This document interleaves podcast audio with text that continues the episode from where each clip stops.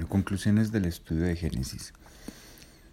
Viendo la historia de José y sus hermanos, vemos que en el cumplimiento de la ley de Dios, sus hermanos intentaron matarlo, mientras que José le salvó la vida.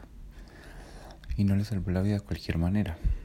Los llevó a la tierra de Gosén, que era una tierra fértil y rica, y les dio lo mejor de lo que en ese mundo, de lo que en ese momento era la potencia del mundo, lo mejor de Egipto. Eh, vemos que el odio se traduce en, homicidio. los hermanos de José mintieron, quisieron matarle, pero por la providencia de Dios, Dios guía eso, esas acciones malas para volverlas para salvación, para salvación de su pueblo.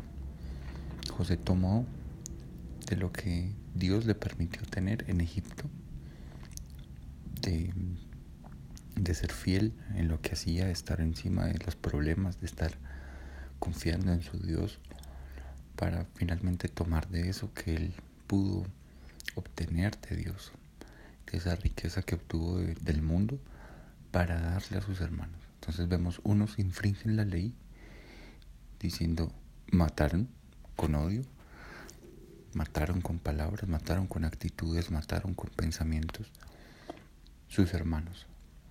Mientras que José cumplió la, ley a favor de ellos. La ley, eh, lo que es contrario a no matar es preservar la vida.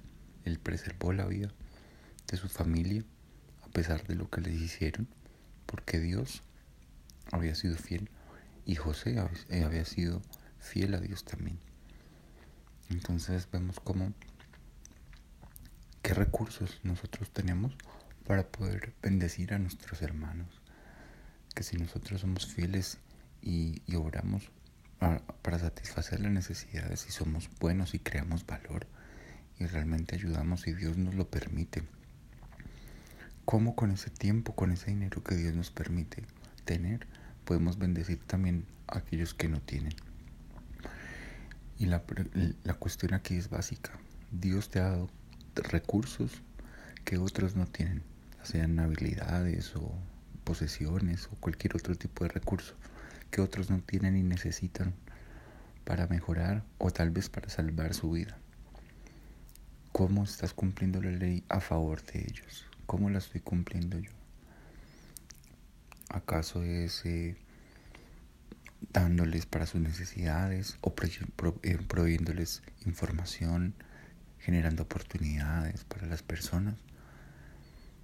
Recordemos que el homicidio empieza con una actitud, con un pensamiento. Busquemos las formas de hacer el bien y seamos sabios para hacer el bien. Y que Dios en su providencia nos permita hacer el mejor uso de nuestros recursos, de los que son de Dios finalmente, que nosotros administramos para el beneficio de su pueblo para la extensión de su reino.